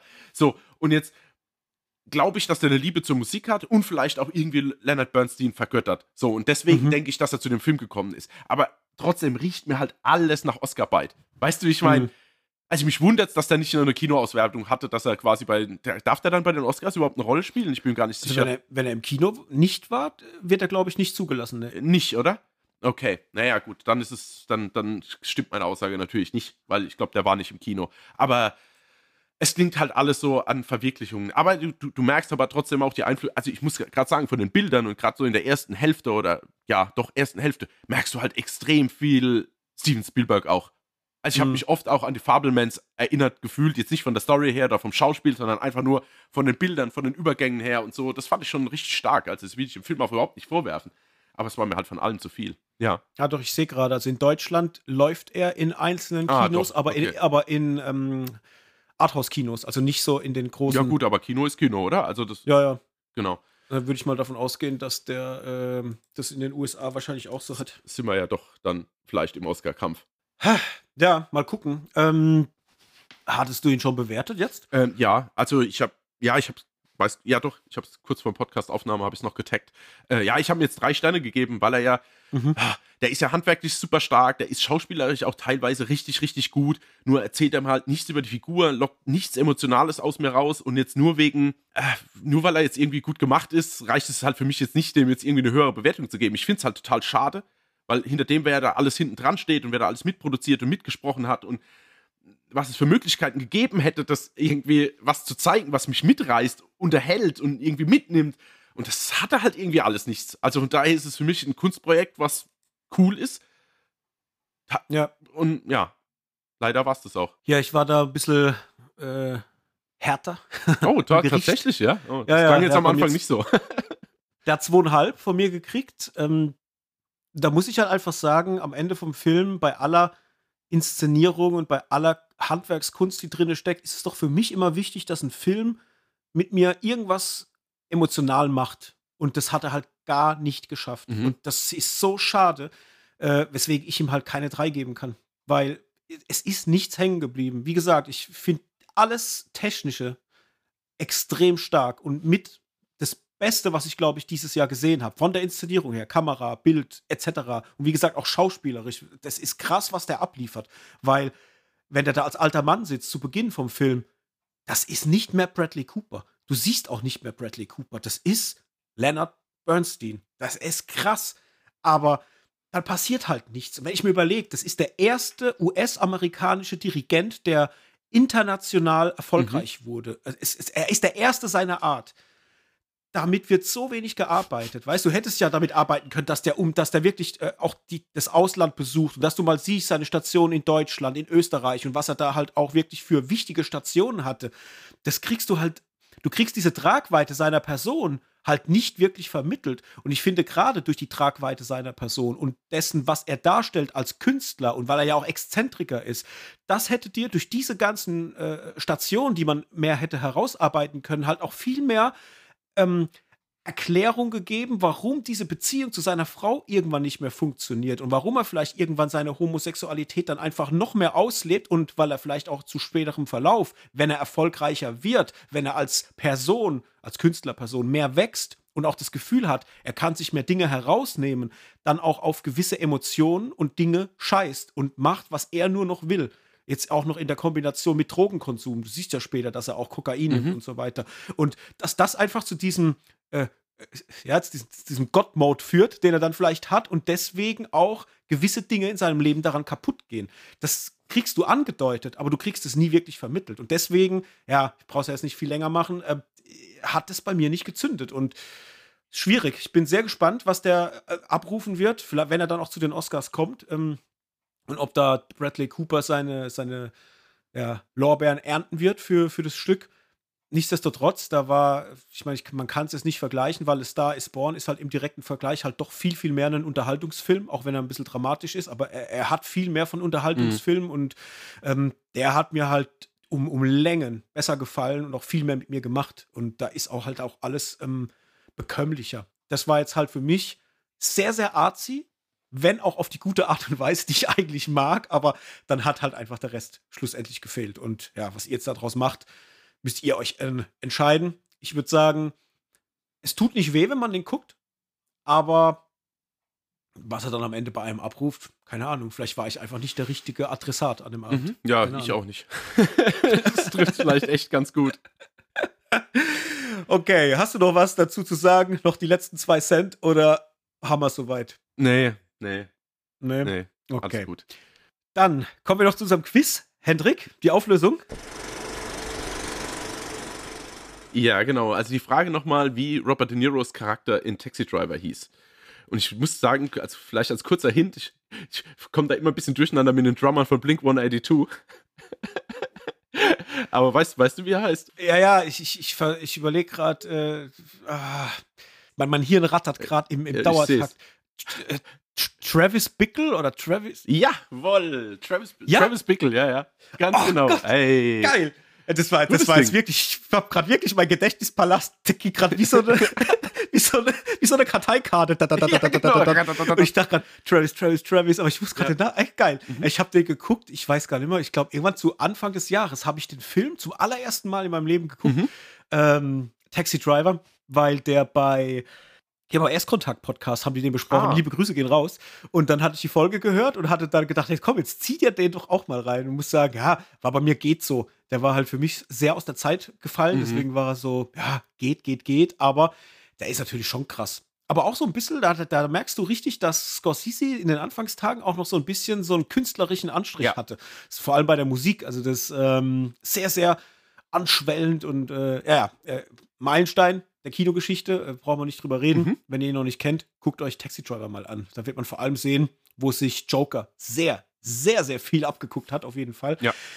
Naja, so viel dazu. Dann war es das heute mit unserer Folge. Ähm, wir haben jetzt, weil wir natürlich, ähm, haben wir schon angeteasert, noch eine Jahresendfolge aufnehmen werden. Für euch auch noch unser Best of 2023 am Start. Das kommt dann am Silvester.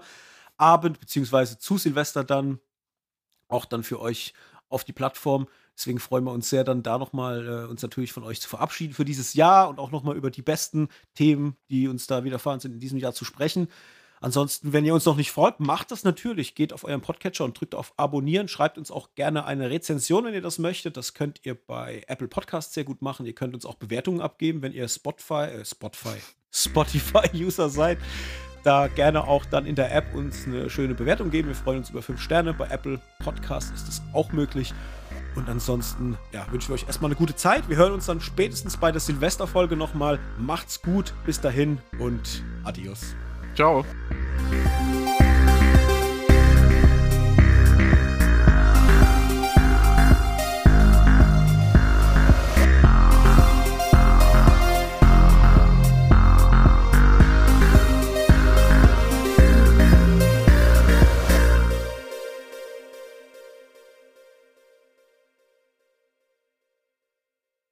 Dieser Podcast ist Teil des Podcast-Netzwerks dbpdw.